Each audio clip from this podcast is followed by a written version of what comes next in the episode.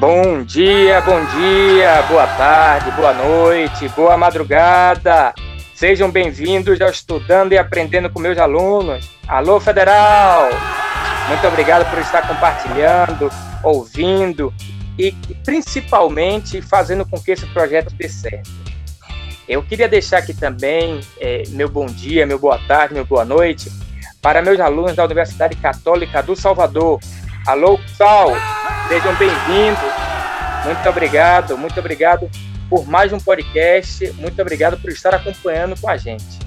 Eu vou dizer para vocês que já batemos mais de 2 mil ouvintes e a gente está comemorando isso a cada podcast que a gente faz.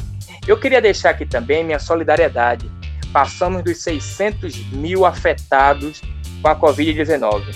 Esse projeto começou durante a pandemia, é, que ainda está acontecendo, né? E que afetou muito a vida de meus estudantes, a vida de meus alunos, e surgiu para que vocês estivessem cada vez mais perto, seja da sala de aula, seja do conteúdo é, que a gente vem ministrando aqui na, nas universidades e dos professores.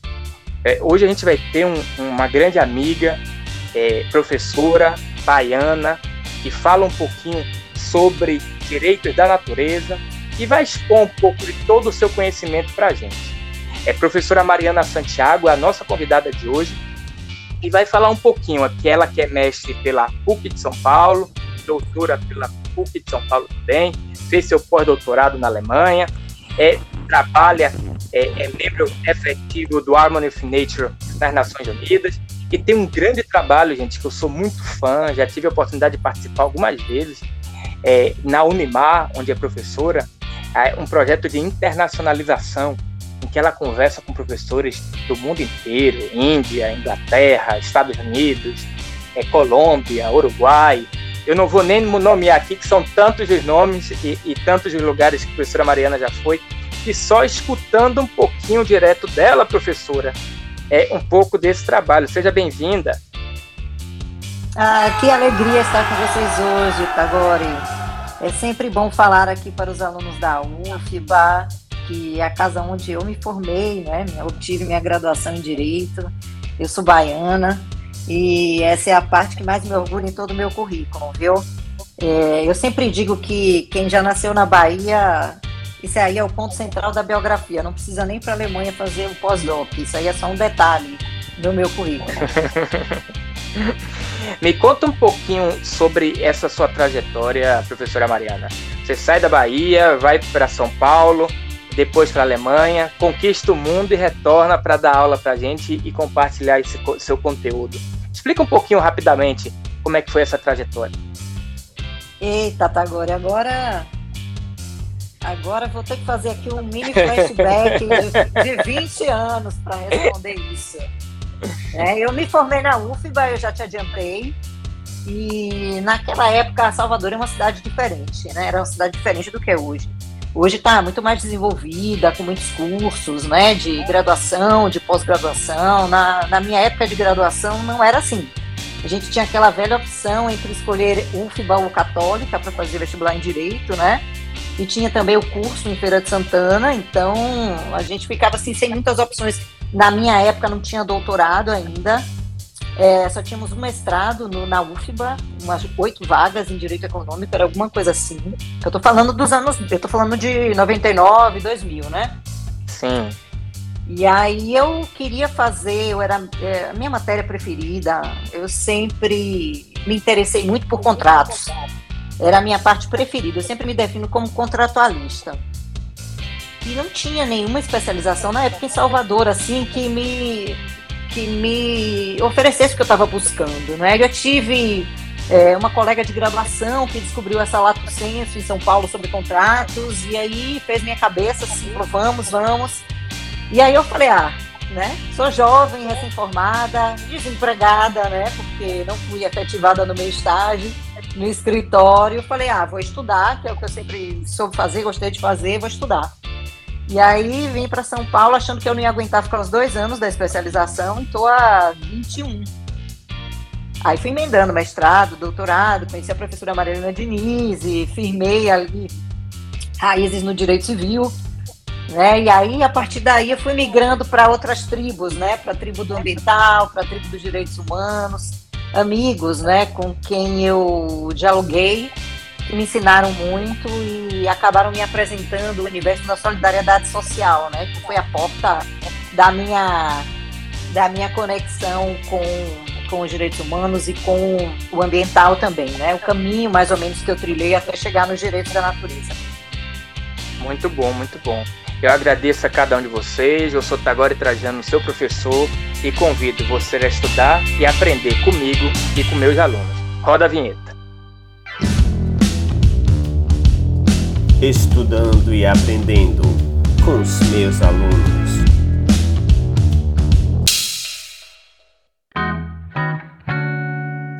Professora Marina Santiago, eu recebi aqui outro dia em casa o seu primeiro livro, romance, né? A Linha Curva, que você lança agora no ano de 2021. É, além do ambiental, essa foi uma outra área que você veio para se desafiar? Ai, professor Tagore, essa, essa pergunta aí, ela me remonta aí uns 30 anos de história, viu?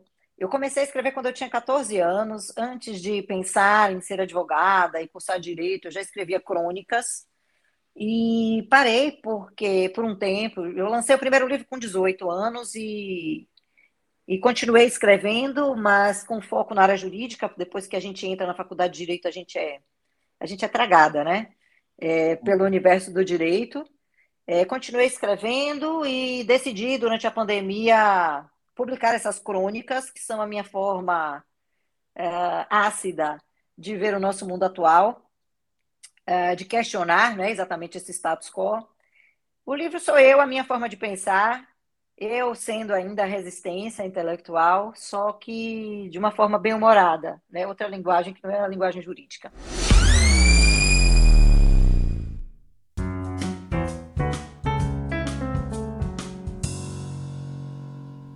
Professora Mariana, é, depois dessa sua trajetória em um minuto, eu queria saber um pouquinho é, você começa no direito civil, é, com uma visão contratualista, como você falou. Eu gosto muito de direito dos contratos. Como é que depois vem essa paixão para a área ambiental, para o conceito de solidariedade? Vamos lá. Então, é, desde o mestrado, da minha dissertação de mestrado, eu optei por estudar a função social dos contratos, né? Que na época, estamos falando aí de, de 2002, é, era um tema ainda a ser discutido, né? pouca experiência doutrinária jurisprudencial. Me interessou o tema e eu publiquei o livro no final, né? Acabei de concluir o, o mestrado e publiquei o meu livro já em 2004, a primeira edição, sobre função social dos contratos. E aí me dediquei também um pouco à advocacia e literatura no geral, quando eu resolvi é, me inscrever para o doutorado, né, alguns aninhos depois. E no doutorado eu conheci uma amiga ambientalista, é, que é minha coautora, né, inclusive em muitos artigos, que é a Lívia Geiger, da UFMS, você conhece? Sim, sim. E ela me perguntou, Mariana, por que, é que você está escrevendo em segunda dimensão e não escreve em terceira dimensão?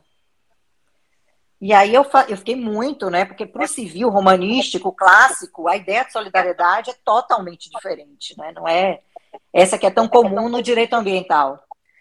E aí eu falei, olha, me explique melhor isso, né? Você está falando que o meu trabalho é de segunda, né? O que, que é isso?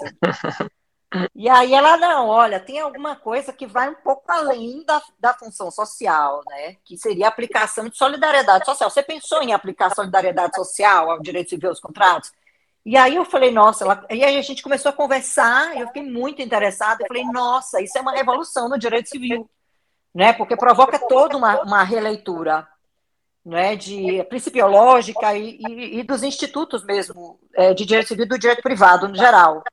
E comecei a fazer essa releitura, comecei na tese já, né, quando eu fiz a minha tese sobre estado de perigo, já fiz uma releitura sobre o prisma da solidariedade, e, paralelamente a isso, estudando ambiental junto com ela, desenvolvendo né, é, a teoria do desenvolvimento sustentável, né, como ponto de apoio para essa releitura de solidariedade no direito privado.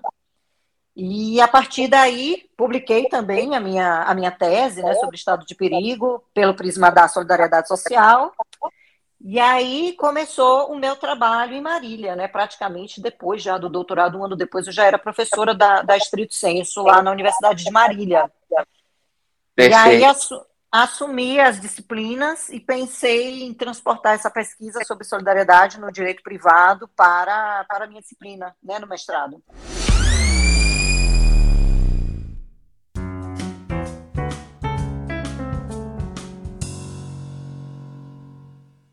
Professora Mariana, você foi fazer seu pós-doutorado na Alemanha, desbravou um pouco mais da relação do direito civil com o direito ambiental, e logo depois você também participa do projeto Harmony with Nature, é das Nações Unidas, falando um pouquinho sobre o direito da natureza.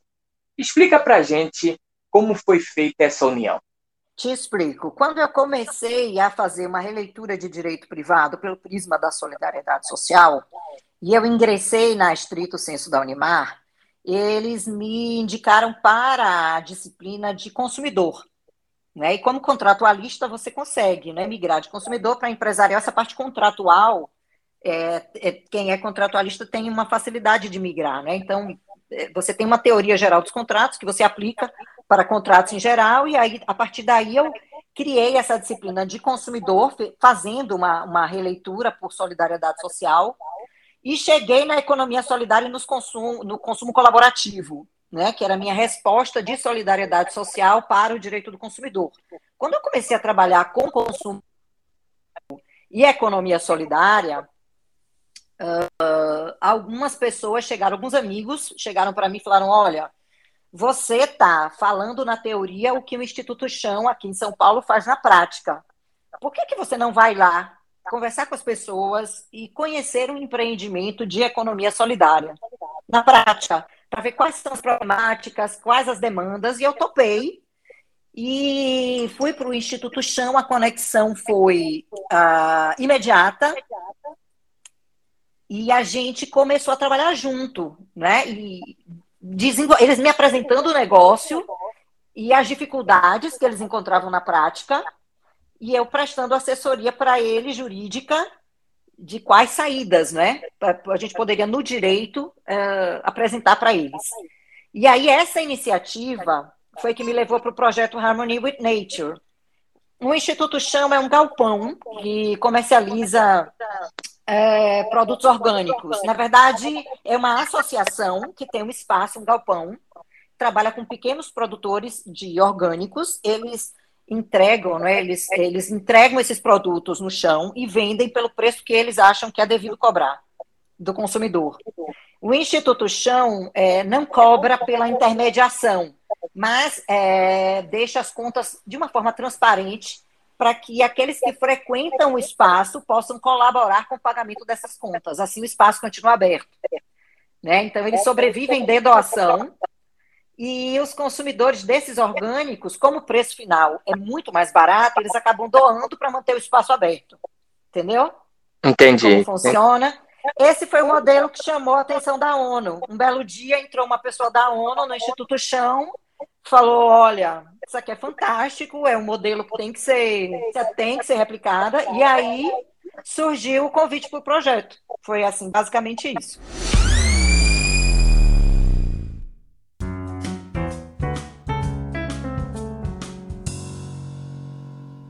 Explica então para mim o que é ter harmonia com a natureza e como esse projeto. O projeto Harmony with Nature é, é um projeto que está sendo desenvolvido há 10 anos, há mais de 10 anos até já. É, é um projeto é, ligado à Secretaria de à, Secretar, à Diretoria de Assuntos Econômicos e Sociais. São vários projetos por cada secretaria. E esse é um projeto, Tagore, contra-majoritário. Ele questiona essa visão que a gente tem, que é, é, predominante, né, no, é consenso internacional, que é o do desenvolvimento sustentável.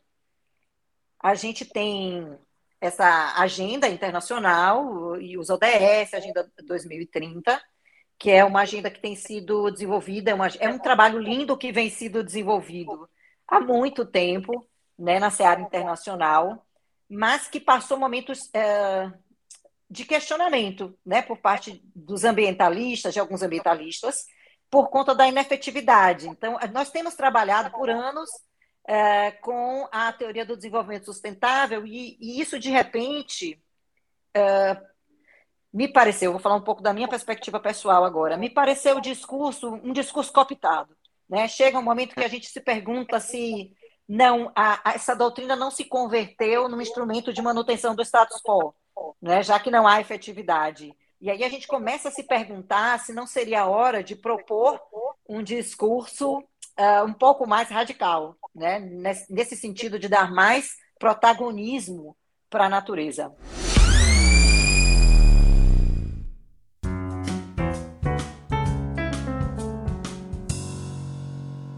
Então, é essa relação que tem com os direitos da natureza, esse projeto?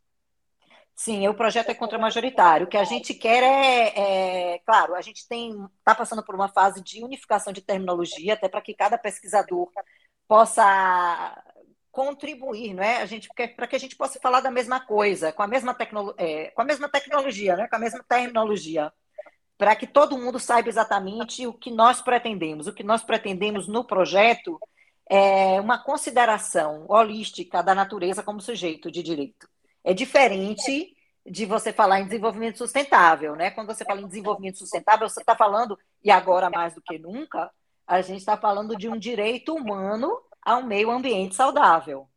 Né? É diferente a perspectiva holística, em que você considera a, a natureza, o homem como parte de um todo, que tem que ser valorizado, né? E, e deve haver uma, uma divisão de protagonismo para que a gente possa é, proteger a natureza pelo seu próprio valor, entendeu?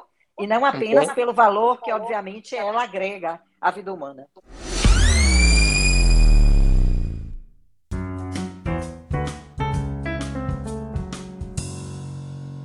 E como é que isso foi recebido, ou tem sido recebido, em uma economia de mercado como a brasileira? Onde a livre Esse iniciativa, é um principalmente onde a livre iniciativa é também um dos princípios econômicos do nosso Estado.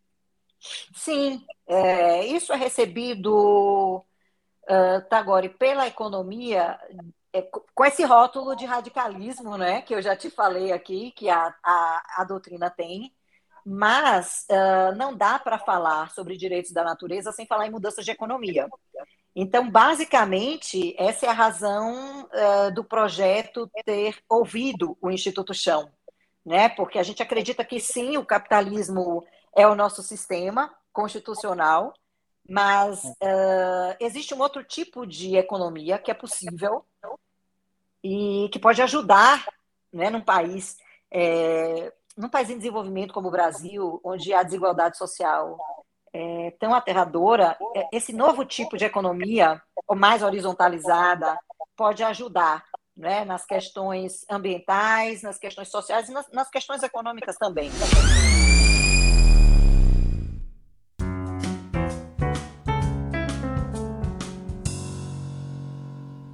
Me explica então um pouquinho o que seria é, direitos da natureza é, e como é que o direito civil acabou sendo retransformado no seu estudo para que conseguisse também abarcar é, essas novas concepções?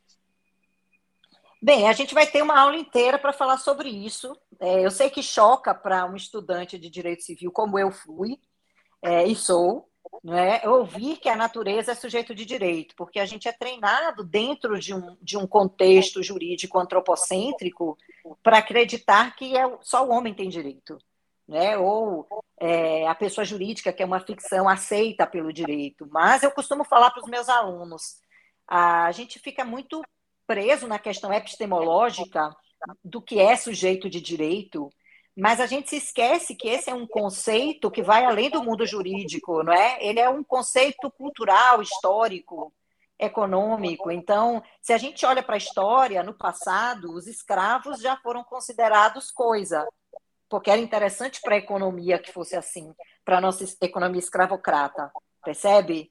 Uhum. Ah, depois que a gente muda, né, a, a, economia demanda mudanças, né, acaba que os escravos começam a ser vistos é, como pessoas. E, por sua vez, você tem é, bebês que são considerados sujeitos de direito, mas não têm capacidade plena né, para exercer é, as atividades sem representação. Né? Se você for se você for olhar a situação da mulher no direito brasileiro, até 62 com o Instituto da Mulher Casada, a mulher era considerada relativamente incapaz e, e por uma questão cultural, não é? Ela precisava pedir autorização ao marido para trabalhar e para estudar, se assim quisesse. Então, você percebe a influência de outros fatores, não é? A pessoa jurídica por si só, ela é aceita, é uma ficção aceita pelo direito, não é uma pessoa, não se pode tocar na pessoa jurídica, mas é interessante para a economia que tenha direitos, né? Que seja reconhecida como sujeito de direitos. Então, por que não pensar na natureza também como detentora de direitos? Não é? Eu sei que o desafio dogmático é muito grande, né? mas a gente precisa partir de um pressuposto de que se não houver mundo, não existe economia, não existe mais nada. Então, a gente tem que procurar proteger de forma mais efetiva a natureza. Me parece muito claro que a teoria do desenvolvimento sustentável não está sendo capaz de lidar com a quantidade de crimes, desastres ambientais que a gente está vendo pelo mundo.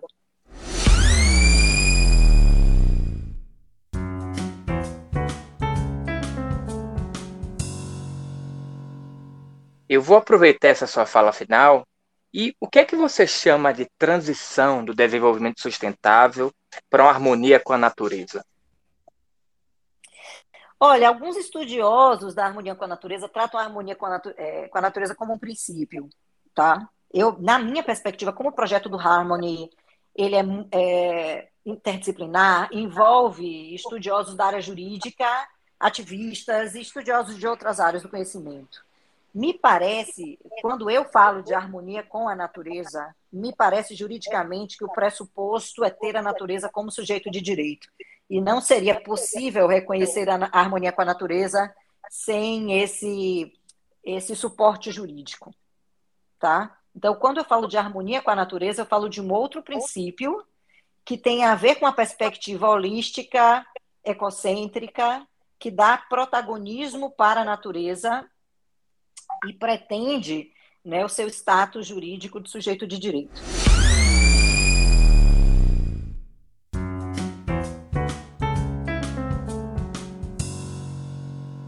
Você tem um trabalho de internacionalização muito legal, é, escutando, ouvindo professores ao redor do mundo.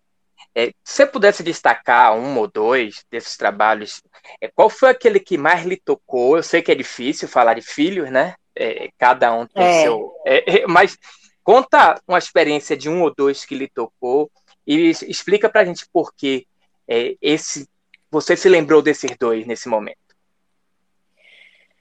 Olha, eu acho que ter recebido Alberto Acosta foi fantástico. Você estava comigo nesse dia, pela Sim, história dele, não é? Por, por tudo que ele significou para a Constituição equatoriana, né? por ele ter sido presidente dessa Assembleia Constituinte, que é um paradigma hoje para o estudo dos direitos da natureza. Foi muito emocionante recebê-lo. É, todos os, os, os palestrantes que falaram sobre harmonia com a natureza foram conquistas importantes para mim, porque é o fortalecimento desses laços com esse grupo internacional que é ligado às Nações Unidas. Todos eles são importantes.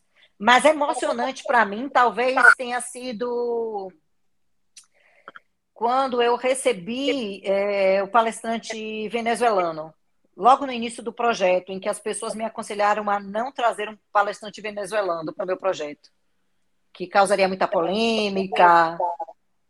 E eu falei, olha, eu acho que se é para falar sobre Venezuela, vamos ouvir um venezuelano, um venezuelano sabe? Sim. E, me, e, meio que peitei as perspectivas, assim. E no final foi emocionante, porque a fala dele foi, foi maravilhosa.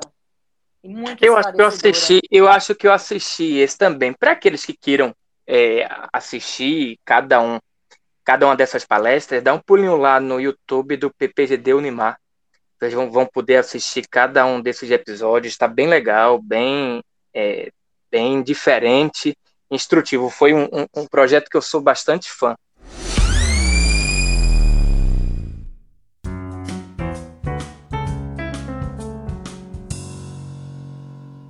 Professora Mariana, quando a gente chega nesse momento da, do podcast, a gente convida os alunos para fazer algumas perguntas. E aqui a gente sempre tem é, orientando o Lucas Correia e a Lilian Boitê para fazer perguntas para os nossos convidados. Eu vou chamar o Lucas. Lucas, seja bem-vindo. Dúvidas. Olá, professor Tagore, muito obrigado. Olá aos nossos ouvintes aí. Professora Mariana, é uma grande satisfação estar aqui contigo hoje. É, professora Mariana, a minha dúvida é a seguinte: quando nós falamos de direitos da natureza e colocamos a natureza nessa posição, é, como nós podemos conciliar aquela noção de que sujeitos de direitos possuem personalidade jurídica, é, podem tutelar os seus próprios direitos? Como conciliar com essas noções aí clássicas que ainda estão arraigadas, pelo menos no nosso ordenamento jurídico brasileiro? Oi, Lucas, eu te agradeço muito essa pergunta, viu? É, isso requer, veja, o que eu proponho é um desafio, é um desafio para nós da área do direito, e eu sei que demanda um trabalho que não, não será provavelmente concluído por mim apenas. É um trabalho que envolve toda uma nova geração que não se conforma com doutrinas que mantenham apenas o status quo, e não, não tragam mudanças no sentido de preservação do meio ambiente. É possível fazer essas mudanças? É possível fazer essas mudanças. Isso depende de uma vontade jurídica, de uma vontade política. É, às vezes as pessoas me perguntam, Mariana, como que vai ser a partir de agora no direito civil? É, as, as plantas vão, vão ingressar com ação diretamente no Poder Judiciário? Elas vão ter direito aí à universidade? Como que vai funcionar? E eu vejo que são perguntas, é, perguntas retóricas, às vezes, para depreciar a doutrina da harmonia com a natureza. É, como bem diria o nosso colega de UFBA, o Heron, uma criança não vai à escola, não vota, não ingressa em nome próprio com ação, mas ninguém duvida que a criança tenha direitos, né? Porque nós fomos treinados para pensar que somos superiores no contexto de, da, da vida no planeta Terra. Talvez quando a gente comece a enxergar e a valorizar todo o nosso entorno, aí a gente consiga lidar com a natureza de um outro jeito. E a gente consiga entender que não é a natureza que cede à demanda do direito. É o direito que deve ceder à demanda da natureza. Entendi, perfeito, professora. Mais uma pergunta, por gentileza. É, seria, professora, epistemologicamente a diferença entre direitos da natureza, direito ambiental e direito ecológico? Bem, quando você fala em epistemologia, hoje o que a gente tem como cara... o sujeito de direito é uma categoria epistemológica. O que a gente precisa em termos de epistemologia é redefinir essa categoria epistemológica, para que ela englobe um novo tipo de sujeito de direito. Essa é uma mudança que acontece no âmbito da epistemologia, que é uma parte da filosofia, tá? A gente precisa, ainda no âmbito da filosofia, de uma mudança também que é axiológica. Para quem trabalha com axiologia, dentro do campo da filosofia, a gente sabe que o valor fonte é o ser humano. Se o valor fonte é o ser humano, não dá para você encaixar a mudança epistemológica que você precisa fazer, nem a mudança dogmática. Né? Se você tem o, o ser humano isolado no topo é, da constelação axiológica, todos os outros valores decorrem disso. Né? Então, fica, fica difícil falar em direitos da natureza. A diferença no campo doutrinário, teórico, entre harmonia com a natureza, direitos da natureza, direito ambiental, a diferença é que quando a gente fala hoje, o próprio Alberto Acosta critica, quando você fala direito ambiental, é o direito do homem ao meio ambiente saudável. Percebe? Essas terminologias que nós temos hoje e as áreas do direito projetadas para trabalharem com a natureza são áreas que foram é, cientificamente pensadas para defender o direito do homem. Quando a gente fala direitos da natureza, a gente tem a natureza não considerada como objeto, né? Que é o que acontece quando a gente fala de direito ambiental. A natureza é estudada como objeto. A, a mudança que a gente propõe é que a natureza seja é, estudada a partir do seu próprio interesse, do seu próprio valor, e não como um objeto que serve ao homem. E dentro dessa área jurídica, a disciplina, o estudo científico que é feito a respeito disso, é o estudo dos direitos da natureza, que é diferente do que se fala em termos de direito ambiental. Perfeito, professora, muito obrigado. Eu vou chamar agora aqui a minha colega Lilian. Lilian, está com a palavra, minha cara. Obrigada. obrigada. Professora Mariana, prazer. O que significa dar direitos à natureza? Existe precedentes? A natureza tem direitos? Tem precedentes? Lilian, é, eu te agradeço pela pergunta. É, a gente tem no site do Harmony with Nature, essa página do nosso projeto na internet, todo um apanhado da legislação internacional sobre a aferição de direitos à natureza. Então, se você for lá e olhar em termos constitucionais, você vai encontrar a Constituição do Equador, que já fala da natureza como sujeito de direito. Depois você vai encontrar a legislação federal, é, Bolívia, Colômbia, com várias iniciativas legislativas reconhecendo direitos da natureza. É, assim, em vários lugares, lugares do mundo. No Brasil, que nós temos hoje cerca de nove iniciativas é, entre jurisprudência e leis orgânicas de alguns municípios brasileiros que tratam a natureza como sujeito de direito. Então, você vai ter Bonito, que foi o caso emblemático, a Lei Orgânica de Bonito, em Pernambuco, né, que reconheceu a natureza como sujeito de direito. Agora, você também tem Fortaleza, você tem casos também em Santa Catarina, você tem jurisprudência também recente do, do STJ. Nós vamos tratar de tudo isso na minha aula, né, onde a gente vai se encontrar aí é, no final do mês online, e eu vou expor todas essas iniciativas brasileiras para vocês, né, que significam um ganho é, em termos de, de luta né, pela, pela, pelo meio ambiente.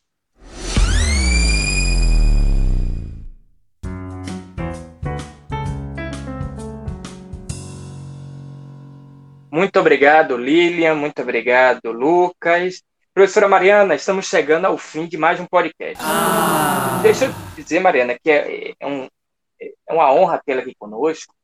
E eu fico sempre observando. Eu queria lhe fazer dois pedidos finais. Primeiro, eu queria uma mensagem para aquele estudante que sai de sua terra é, e vai para uma outra região, um outro país estudar, é, e que tem aquelas dificuldades do, da pessoa na, sua, na outra região e pense em desistir. Então, queria essa mensagem vinda de você. E logo depois eu vou lhe fazer uma outra pergunta, que é para você concluir. É, explicando para a gente como é que vai ser sua aula lá no canal e, principalmente, por que é, estabelecer direitos da natureza quebra e avança na visão do desenvolvimento sustentável. Bem, que é que eu posso dizer para alguém que está pensando? E eu sei que eu influenciei muitas pessoas né, nessa, nessa transição aí profissional e pessoal. Muitas pessoas vieram me, me, me contar não é, que ai, tomei coragem porque você me inspirou, eu ouvi a sua história. Assim como eu também, né? Tomei coragem porque eu vi outras histórias de pessoas que fizeram esse caminho antes de mim. Eu acho que o importante é você acreditar em você mesmo, é, que você é capaz. A frase que eu mais ouvi na minha vida foi: Você não vai conseguir. Mas assim, todo mundo pode duvidar, menos você mesmo. Você tem que acreditar que você vai conseguir. E, e a partir daí, tudo vai conspirando para que você consiga atingir os seus objetivos, sabe? É, não que vai ser fácil, não, não vai ser fácil. Mas esse caminho não é uma escolha para determinadas personalidades. Né? Algumas personalidades gostam do, do caminho mais difícil e não tem como impedir. Assim as pessoas vão parar em, em outros horizontes.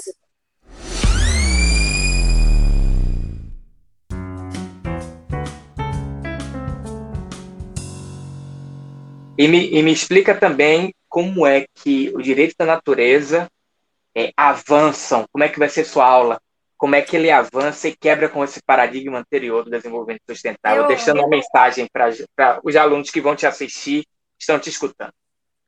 Ai, Tagore, eu. Nossa aula é um paralelo com, com a obra do, do Didi Huberman, que se chama é, se chama Sobrevivência dos Vagalumes. Ele, eu li esse livro e ele me ajudou a ter a coragem de romper com o que eu acreditava antes, porque era preciso que fosse assim. É, ele trata vagalume na metáfora do, do Didi Huberman, é a resistência intelectual, é o contrapoder, né? É aquele que tem coragem de, de ser contramajoritário. Eu acho que a gente precisa reconhecer quando as pessoas estão usando os nossos sonhos contra nós. A gente quer proteger o meio ambiente, a gente quer um mundo mais saudável, e de repente esse discurso é usado para manter as coisas como estão. E isso me incomodou, isso me incomoda. Eu agradeço a oportunidade de explicar que não é tudo a mesma coisa, porque um dos artifícios de neutralizar os avanços na proteção efetiva da natureza é fazer parecer que está todo mundo falando a mesma coisa e todo mundo quer a mesma coisa, e não é verdade. É por isso que a gente precisa ter muito cuidado na, distin na distinção de quem está falando o quê. Né? Até para saber quem realmente quer mudar as coisas e quem quer apenas fazer uma maquiagem verde, né? o greenwashing, para na realidade manter as coisas exatamente como estão. É, na minha aula eu pretendo exatamente explicar essas diferenças a fundo. Né? É, é, o rompimento que provoca em termos é, dogmáticos, filosóficos, científicos no geral, você dizer que a natureza é sujeito de direito, é uma ruptura muito grande, mas ela é necessária agora para que a gente realmente possa ter um reconhecimento da dignidade da natureza, da sua importância, da, da importância da sua proteção. Em tempos pós-pandêmicos, acho que fica cada vez mais evidente de que a gente precisa ter coragem para adotar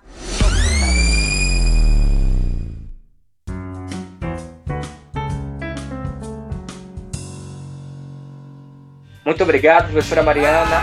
Obrigado a cada um de vocês que estiveram aqui com a gente, que vem acompanhando. Não esquece que toda quarta-feira tem aula lá, o curso aberto de Direito Ambiental da Universidade Federal da Bahia, lá no canal.